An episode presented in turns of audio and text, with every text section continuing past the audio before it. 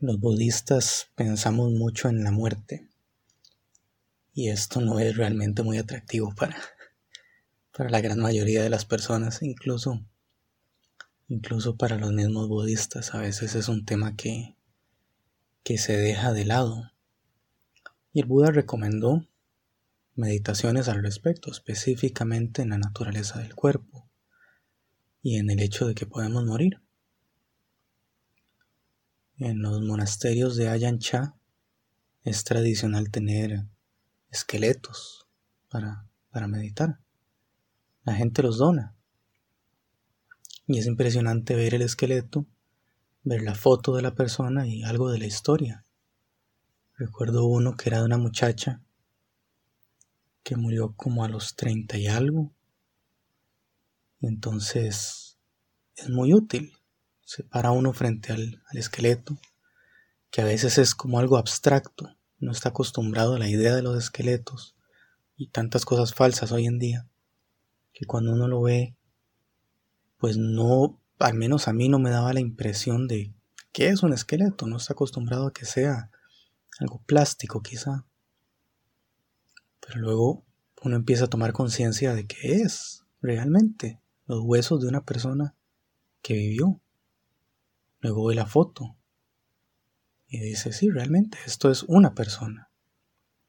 Y el experimento que yo hacía con ese esqueleto en específico era volver a ver, ver a las personas que estaban ahí y pensar, todos acá tienen esto mismo, todos acá, eso, eso es lo que son por dentro.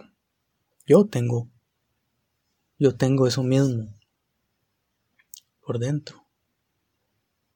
Y es que el esqueleto nos, nos recuerda mucho esa situación, que, todos morimos. Pero ¿por qué hacer esto?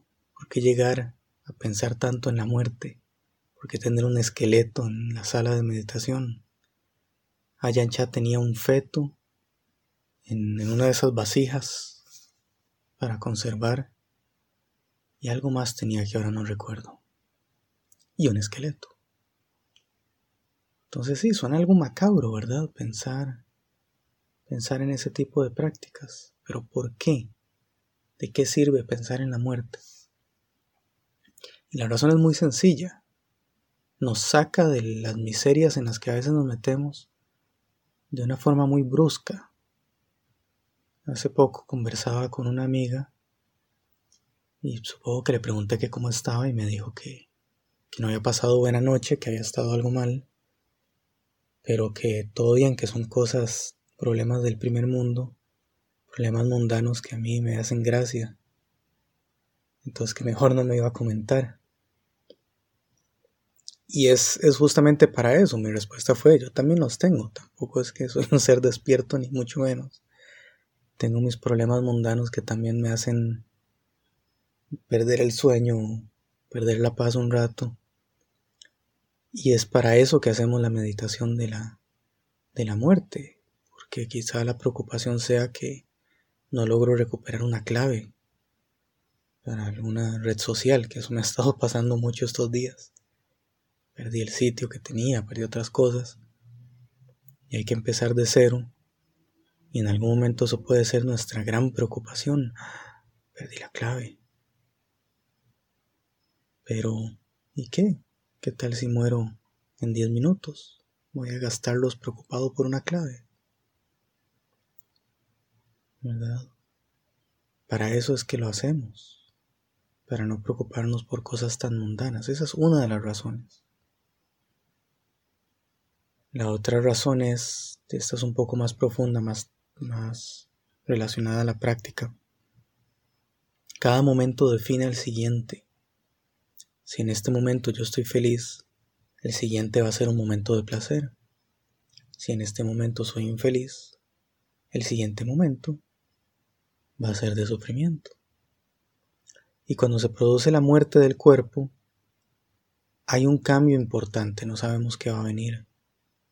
No sabemos si la siguiente que llamamos vida será otra condición humana, será como animales, como fantasmas que llamamos. son las palabras más correctas, pero se entiende.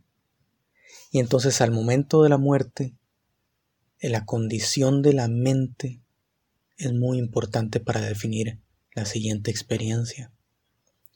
Y si estamos sufriendo, pues quizá la siguiente experiencia esté atada a ese sufrimiento.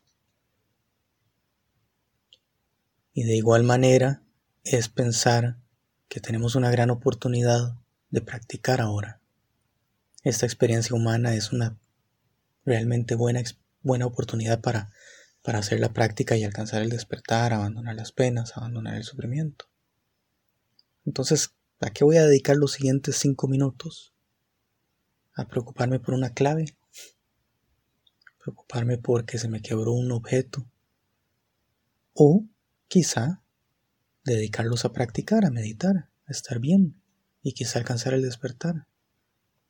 O si no es mi meta en este momento alcanzar el despertar, alcanzar estar bien por cinco minutos. Ya, eso es grandioso, eso es maravilloso. Entonces son una serie de razones por las cuales lo hacemos, esta práctica de la muerte. Puede ser la muerte real del cuerpo o puede ser nada más la muerte de una oportunidad, si no queremos llevarlo a ese nivel de, de práctica tan profunda se va a acabar la oportunidad de estoy en un monasterio, estoy en un retiro, estoy con salud. ¿Cuándo no va a estar esta condición? Hace unos meses tuve unos problemas en una muela y la dentista no podía verme de inmediato y pasé cuatro días tirado en cama, empastillado, drogado completamente. Y lo, que descubrí fue que ya lo había experimentado un poco antes, pero lo que el problema real que tuve fue que estas drogas que tuve que consumir, estas pastillas, solo me drogaban y no me quitaban el dolor. Entonces pasé cuatro días literalmente drogado, con dolor de muela. Y bueno, fueron cuatro días que no pude hacer nada de práctica. ¿Qué pasa si hubieran sido mis últimos cuatro días? ¿Qué pasa si, no sé, el dolor de muela una infección me mata. O no eso, me levanto y voy para el dentista y me atropella un carro y muero ahí. Esos últimos cuatro o cinco días, ¿cómo los pasé? Y puede suceder en cualquier momento. Podemos perder la salud. En este momento, hoy, ya puedo meditar. Tengo suficiente salud, puedo comer bien durante el día, las condiciones políticas del país, las condiciones climáticas, todo me permite meditar.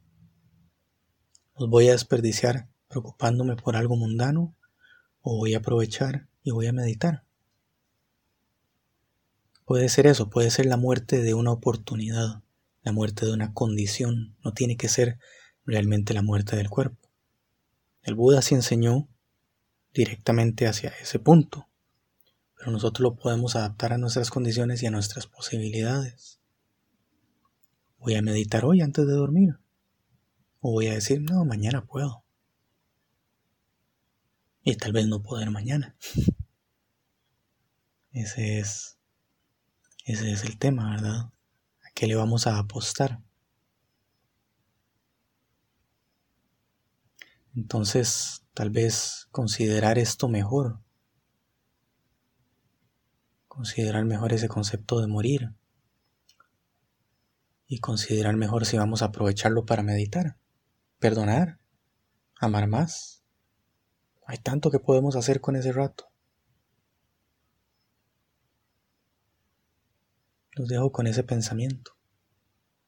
Nos vemos pronto.